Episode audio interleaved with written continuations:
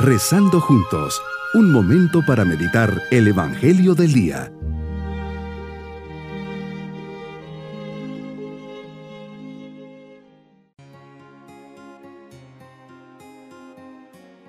En este día, miércoles de la segunda semana de Cuaresma, unidos en familia, llenos del amor del Señor, le decimos, te pido Señor, no me abandones. Dios mío, no te alejes de mí. Ven deprisa a socorrerme. Señor mío, mi Salvador. Conserva, Señor, en este día, en este momento de oración, a esta familia tuya que toca a tu puerta para que le lleves por el camino del bien que tú le has señalado. Ayúdanos en nuestras necesidades temporales para que podamos buscar los bienes eternos. Tu palabra me lleva por las sendas del amor y de la generosidad. Que la escuche siempre con reverencia y docilidad. Por eso tu palabra hoy está en el Evangelio de San Mateo capítulo 20 versículos 20 al 28. Vas de camino a Jerusalén, el tiempo de tu pasión y muerte se acerca. Aquí, en gran confianza, revelas a tus discípulos que el Hijo del Hombre va a ser entregado. Los sumos sacerdotes y los escribas, ellos te condenarán a muerte. Te entregarán a los paganos para que se burlen de ti, te azoten y te crucifiquen. Y al tercer día resucites. Señor, revelas algo muy importante y muy personal a tus discípulos. Les compartes tu misión y el motivo de tu venida y todo lo que tendrás que padecer. Qué gran paciencia me enseñas al educar y formar a tus discípulos, en este caso en concreto a los hijos del Cebedeo, Santiago, Juan y a su madre. Ella, como buena mamá, está velando por el futuro de sus hijos, por eso se postra delante de ti y te hace una petición.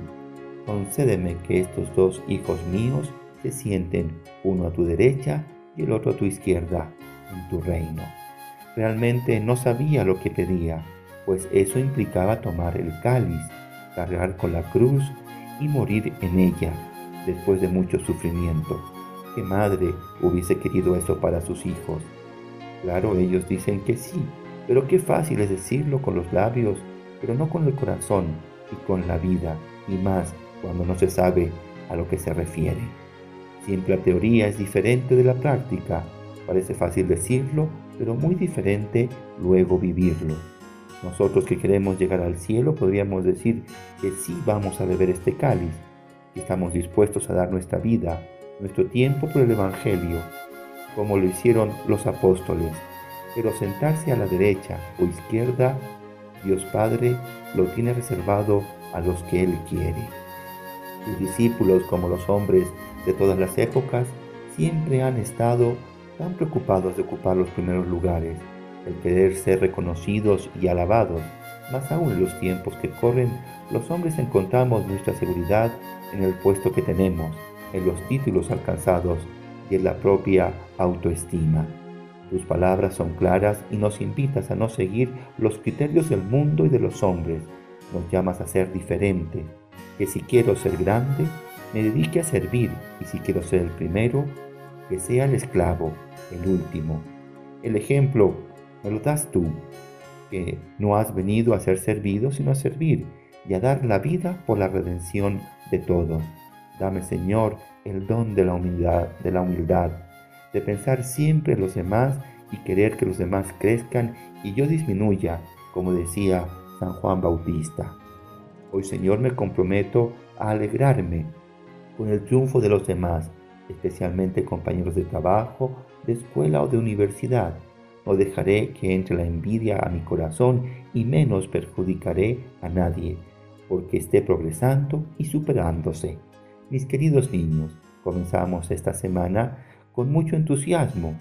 Siempre sientan la alegría cuando vean que sus hermanitos o amigos crecen, se superan y que los demás hablan bien de ellos.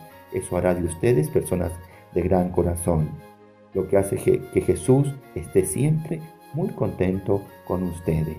Y nos vamos con la bendición del Señor. Y la bendición de Dios Todopoderoso, Padre, Hijo y Espíritu Santo, descienda sobre todos nosotros. Que tengamos un día muy especial y muy bonito.